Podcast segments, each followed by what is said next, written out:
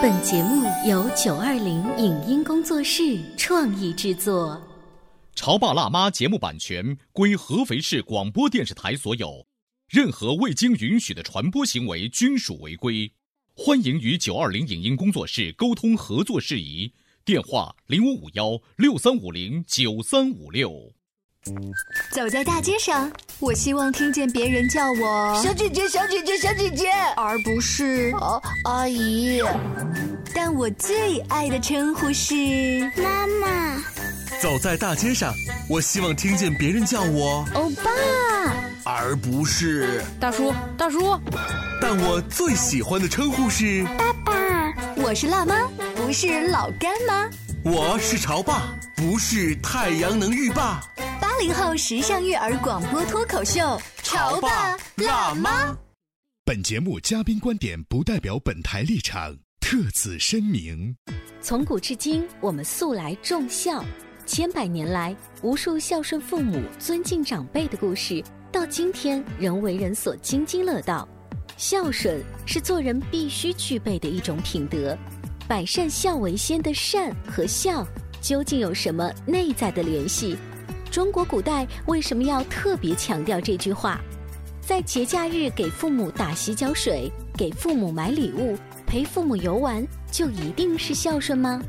当你想培养孩子孝心的时候，是否以身作则，成了慈祥善良的父母呢？欢迎收听八零后时尚育儿广播脱口秀《潮爸辣妈》，本期话题。孝对父母，才能善待他人。欢迎收听八零后时尚育儿广播脱口秀《潮爸辣妈》，各位好，我是灵儿。大家好，我是小欧。不知道昨天你有没有陪老人去登山哈？因为工作和学习的原因呢，就算不行的话，把这个尊重跟孝顺的感觉放在心里。哎，你说的这个真的，我还是有话说。嗯，我其实，在昨天就遇到了一个两难的这个问题。一呢是重阳节，这肯定是啊，没没问题啊，要孝敬老人嘛。我其实把微信都编好了，就直接发给爸爸妈妈。是老爸老妈，就是就是节日快乐。正准备发送的时候，我突然停住了。嗯，这联合国都说了，这六十岁根本不是老人。我现在要把这个老人节发出去的话，我父母会不会怪我？嗯嗯，啊，我还没老呢，你干嘛？我于是就撤回了我本来要说的话，转发了一个。就是重阳节，呃，秋风凉，养生保健很重要。就用这种相对来讲比较弱化“老”老这个字，但是也起到了关心。嗯，这是我的两难的一个问题哦。这是你的一片孝心。是。中国有一句古话叫“百善孝为先”，尤其是自己做了父母之后呢，就特别希望自己的儿女可以孝顺自己。嗯。可是我们的节目当中呢，就想讨论一个问题。嗯。现在这。这个孝只是在课本里告诉大家要背二十四孝吗？还是说过年过节的时候呢，我们要做一个主题单元，就是让儿子给自己打一盆洗脚水，然后拍张照片发在那个群里，告诉老师这个作业我打卡完毕呢？今天直播间就为大家请来了尊蒙堂的周家全老师，欢迎你。周老师好，大家好，大家好。周老师，刚才我说我昨天啊两难，呃两难，您是否理解，或者是是我多虑了吗？还是首先是我非常理解，嗯，其。次确实是多虑了啊，真的是多虑了 啊！为什么说多虑了呢？嗯，就说我们说孝啊，有老少两代的意思，嗯，但这里的老跟年龄无关哦。二十几岁的人有一个一岁的孩子，嗯，你这二十几岁的就算老。那就是一岁的孩子，他要神童会讲话，他也可以祝我重阳节快乐。那当然是可以的啊！真的吗？这个我们说尊老是尊上一辈哦，就说是我们对。给我们生命的人，嗯，长辈啊啊，对，就是我们说这是孝的概念。是重阳节呢，有两层的意思。嗯，重阳节首先啊，它是取谐音九月初九，是九九有长久的意思。我们把这个长久呢引申到长寿。嗯。那长寿的前提是健康，嗯，健康的前提是快乐，嗯，快乐的前提是有亲情陪伴，嗯，啊亲情陪伴的最核心就是亲子陪伴，嗯，父母跟孩子在一起，那是天伦之乐。明白了，难怪我们前几天做一个有关重阳节的采访啊，我们记者把采访机递给街上有些年轻人，他又说：“我爸妈年轻着呢，我干嘛要祝他重阳节快乐？”对 他们可能对重阳节的理解，今天经过周老师这么一说的话，我们会有一个全新的认识。是，因为重阳节啊，这个节的名称啊，历史上有各种各样的解释。但是我们从最简单的字面理解，重阳就是对阳这种概念进行一种强调。人的生命啊，它是有周期的。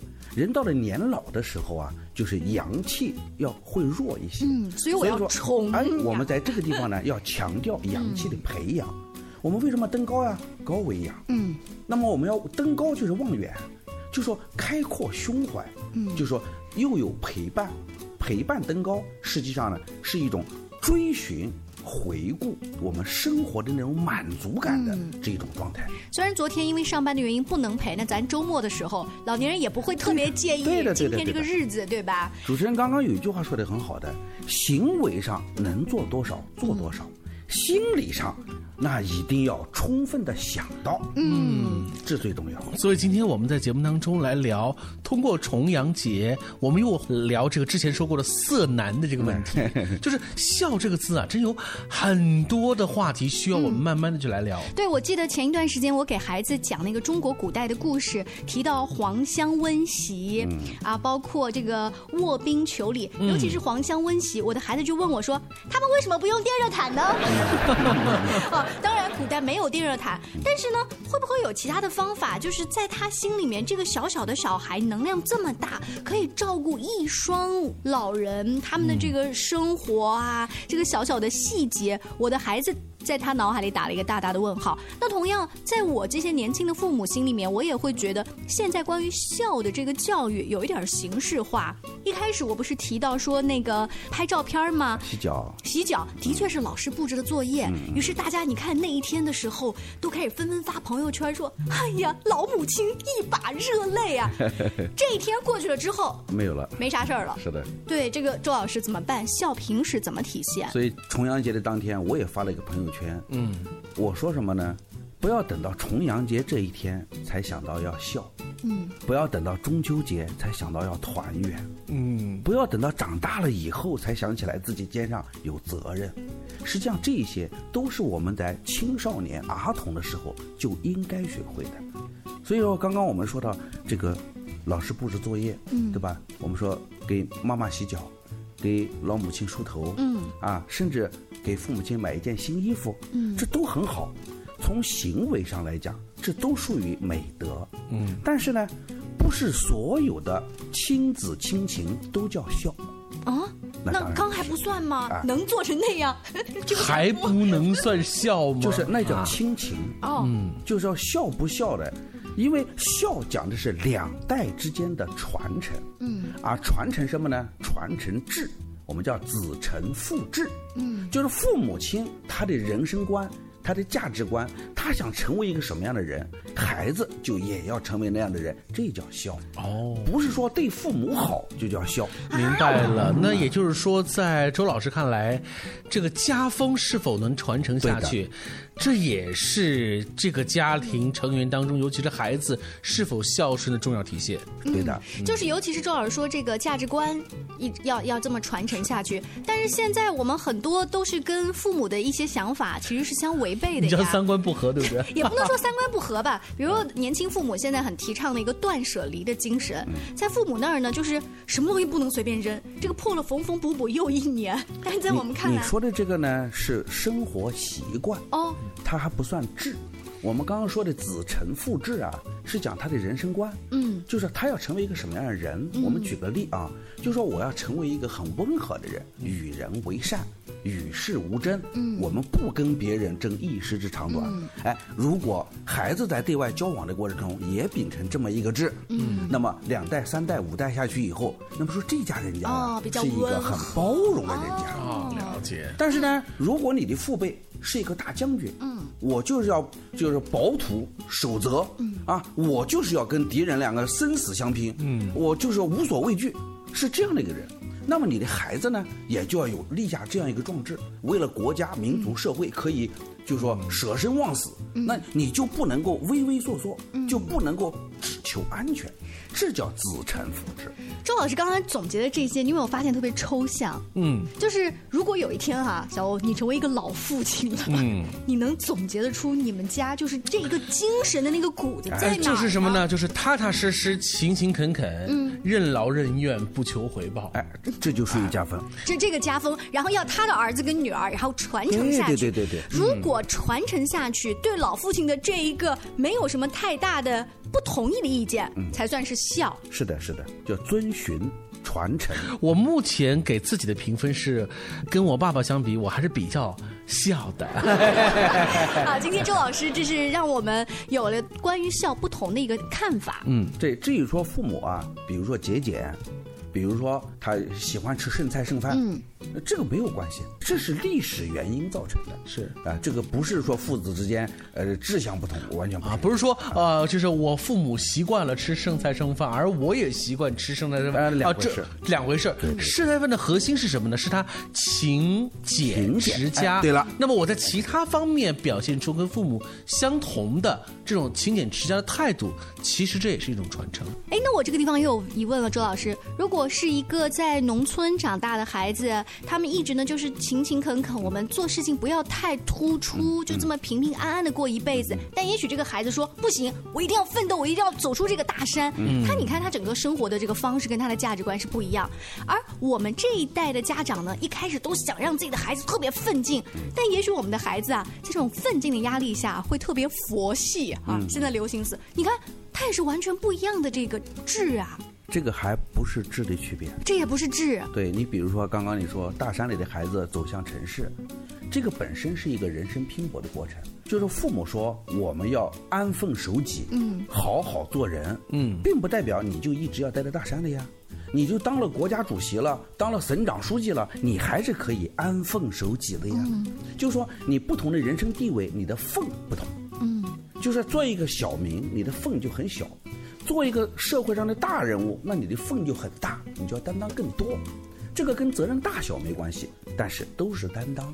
嗯，看这都是一。所以说呢，就是你想走出大山，和父母就要守在那里，本身没有矛盾。嗯，哎，这个是生活形式的问题。哦，看来，呃，就是从生活形式啊、生活习惯啊，到本身的这一个质，就是我们还经常混淆。对我们现在呢，这方面的教育啊，严重缺失。嗯，大家呢，平时就是在整个的中小学教育里面呢，就没有得到过这样的熏陶，所以大家普遍呢没有去重视。嗯，实际上并不难，一旦重视了，就很容易知道。所以，呃，孝这个字之所以难办、难。解，那是因为我们还不习惯从不同的维度去看待它，所以今天我们请啊周老师来到我们节目当中，就是要从不同的角度来看看“孝”这个字。是的，稍微休息一下广告之后呢，请周老师跟我们重新解读一下“百善孝为先”和现代我们要在朋友圈里发端洗脚水打卡做作业当中的联系。关于和孩子沟通呢，我是想先处理好彼此之间的情绪，然后再去搞定他具体的问题。我们家长经常在一起讨论，怎么样从小才能培养好他的学习习惯。我是后来通过学习才发现，孩子行为背后是有另外一种需求的。陪你一起吐槽养育熊孩子的苦，陪你一起追忆曾经自己的小世界。八零后时尚育儿广播脱口秀，潮爸辣妈。潮爸辣妈播出时间：FM 九八点八，合肥故事广播，周一至周五每天十四点首播，二十一点重播。网络收听，请下载荔枝 FM、蜻蜓 FM、阿基米德、喜马拉雅、中国广播以及苹果 Podcasts，搜索“潮爸辣妈”订阅收听。微信公众号请搜索“潮爸辣妈俱乐部”，参与节目互动哦。你在收听的是《潮爸辣妈》，小欧零二，叫你变成更好的爸爸妈妈。本节目嘉宾观点不代表本台立场，特此声明。从古至今，我们素来重孝，千百年来，无数孝顺父母、尊敬长辈的故事，到今天仍为人所津津乐道。孝顺是做人必须具备的一种品德。百善孝为先的善和孝究竟有什么内在的联系？中国古代为什么要特别强调这句话？在节假日给父母打洗脚水，给父母买礼物，陪父母游玩，就一定是孝顺吗？当你想培养孩子孝心的时候，是否以身作则，成了慈祥善良的父母呢？欢迎收听八零后时尚育儿广播脱口秀《潮爸辣妈》，本期话题：孝对父母，才能善待他人。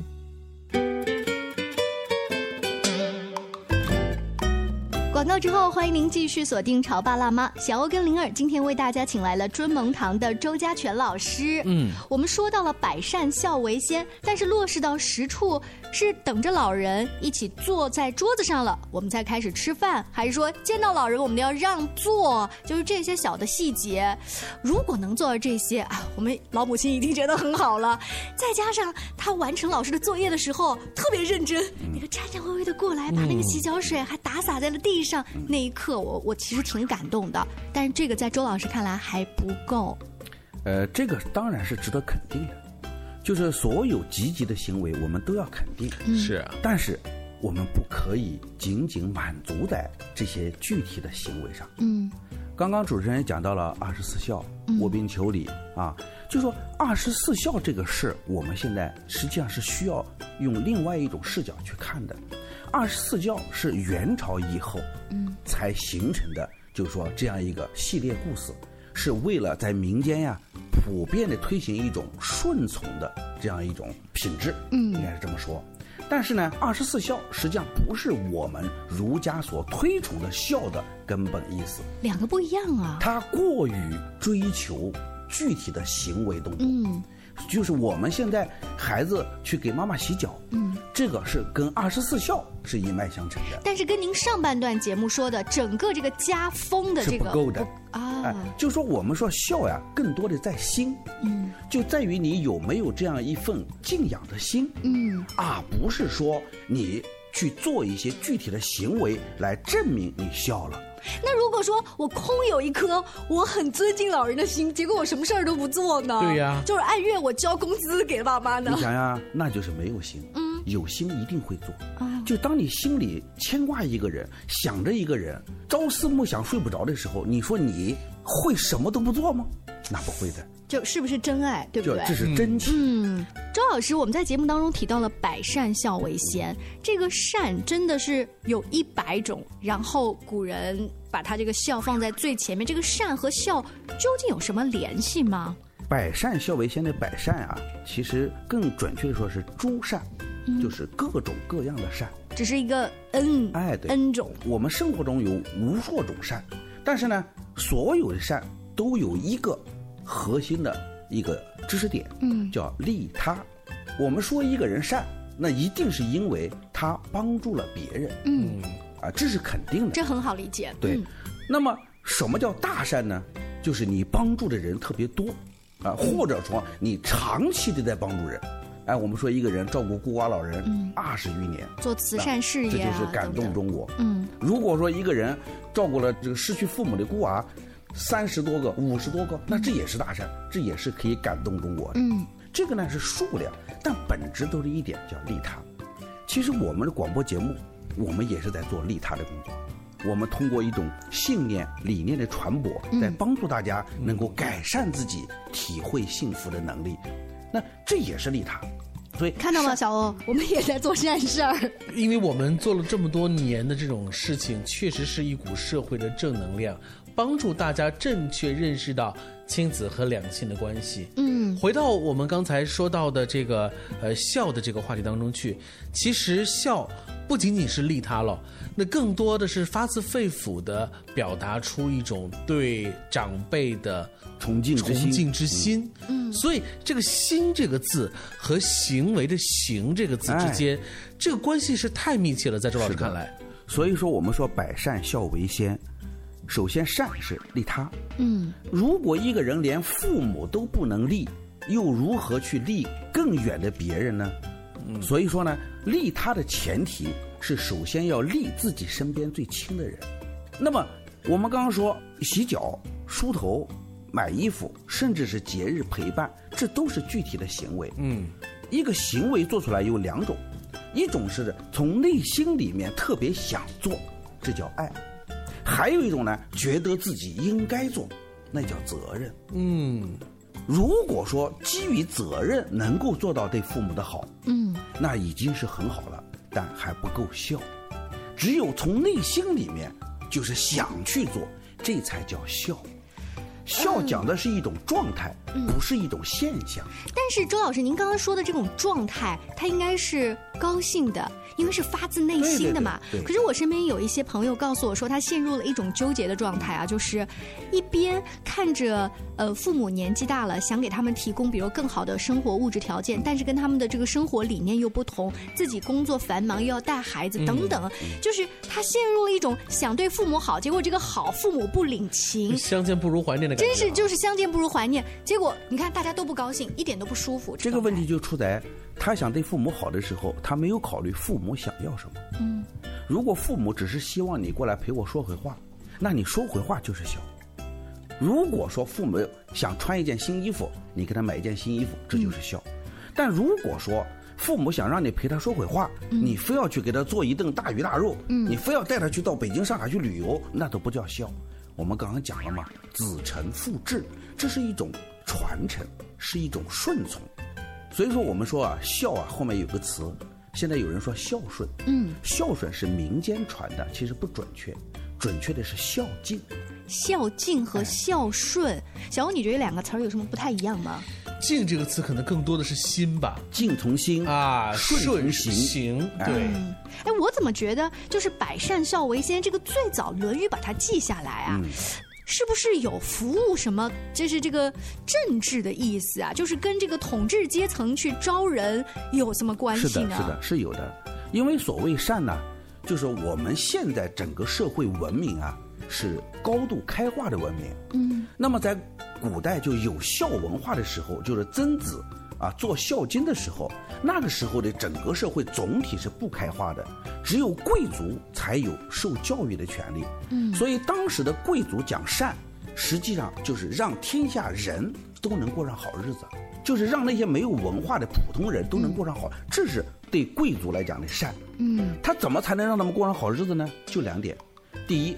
和平，不要打仗，不能打仗，嗯，对吧？那第二个呢，就是富足，嗯，个个都有饭吃。但是和平是第一位的呀，因为如果你老打仗的话，你有再多的钱都没有用，嗯。那为什么会打仗呢？就是有人会造反。所以他用“孝”这个字，让更多的人就是不要那么冲动的去。他现在呢，就是说这个观念的话呢，他就把这个孝，尤其是汉朝啊，把孝拿出来，就是告诉大家，你们要对自己的父母特别好。一个对自己父母好的人。他会对他的上级也好，嗯，他对他的上级好，他就会对国家、民族、社会都好，就不容易造反，哎，是吧？他不会犯上，不会造反。所以说呢，从那个时候起，《论语》里就说：“孝悌啊，是人之本。”嗯，就是做人，你如果孝悌没有，那后面的事就不好说了。嗯，如果你孝悌有了，其实做什么事都可以做得好。呃，我们今天说到的“百善孝为先”都是从中国的古话里来。呃，现在小孩儿接受西方的教育也挺多，外国的小孩儿他们孝顺吗？他们的这个教育体系里面会提，比如“孝顺”这样的这个词儿吗？有的，也有。我们的《论语》啊，嗯，翻译成几百种文字，流传到全球。嗯，孔子也是世界十大这个文化学者之一。嗯，就是说是受到全世界全人类的崇敬的。西方的孝跟中国的孝理解起来就最有意思。哦，因为我们西方和东方的文化的这个价值观不一样。西方讲究呀，孩子长大以后啊就要独立，嗯，要开拓，要创新；但是中国人就讲究孩子长大以后呀要遵从复制，要继承，要在继承中发扬，它是不一样的。嗯，但是呢，什么样的文化，我们就按什么样的标准。去笑，所以在周老师看来，如果一个孩子他，比如长到十八岁，他到国外去上大学，突然接触了西方的呃文化，他回来跟爸爸妈妈拍板说不行，会有一些文化冲突。对这个冲突，然后你跟他说这是不孝，但是你们告诉我的要出去读书，我学到的就是这个呀，我要独立啊。就是说，他作为文化成长的这个过程啊，嗯，就是这种这种两种文化在他身上激荡，这不是坏事。就是激荡过了以后，等他风平浪静了，他就成长了。哦，哎，就说我们说一个人不孝呀，也不能因为某一件事、某一句话说人不孝。其实我们自古还有一句话叫“忠孝不能两全”呢。对啊，这句话更著名。哎，忠孝不能两全，其实忠是什么？忠是忠于你整个国家民族，孝是忠于你的父母。所以说呢，我们的一些这个古代的这个士大夫们碰到忠孝的时候选忠，那是大孝。所以他的父母能够理解。哎，对，所以你刚刚说的西方教育，西方教育里面他给出的就是孩子的行为导向。跟中国的家庭完全不同，嗯，但是在西方文化体系里，那就是孝。只是说我们这些小孩们啊，就学会了西方文化体系的孝以后，他回到了中方文化体系中来，他还没有来及切换过来。嗯，或者说呢，呃，就是在不同的文化当中自由行走。他觉得这个利他，他就会选择这个文化体系当中的一个原则，然后那个呢，他就会跟爸妈说：“这个利我，我要出去独独立生活了，你快给我点钱买房子。”其实我觉得，不管是东西方，在面对孩子未来成为什么样的一个人这个问题当中，所有的父母方向都是一致的。这个是本身，不管是曾经还是现在还是未来，也不管是东方和西方，这都是一致的。有一点很重要，就是“爱”这个字。对的，不有那么一句话吗？说“爱”这个字虽然在世界上有无数种语言，但是表达出来都是相同的心意和行为。嗯，而且啊，关于孝有一个词，我们一定要记住：我们现在对孝啊是普遍的偏见，它不叫曲解。嗯，就是我们。提到孝的时候，就说要对父母好。实际上呢，孝不是一个单独的词，我们叫父慈子孝。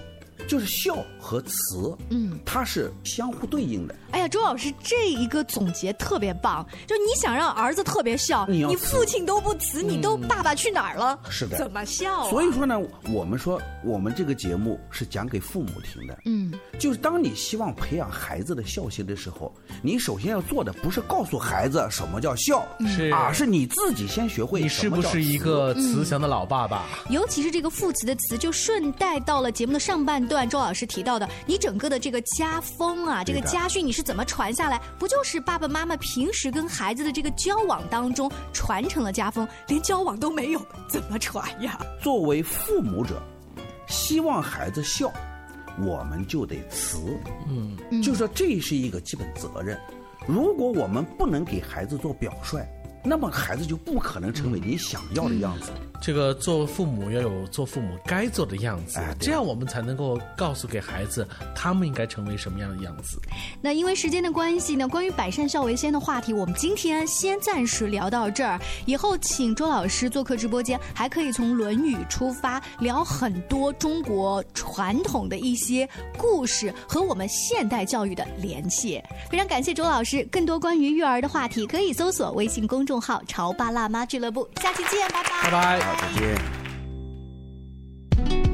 以上节目由九二零影音工作室创意制作，感谢您的收听。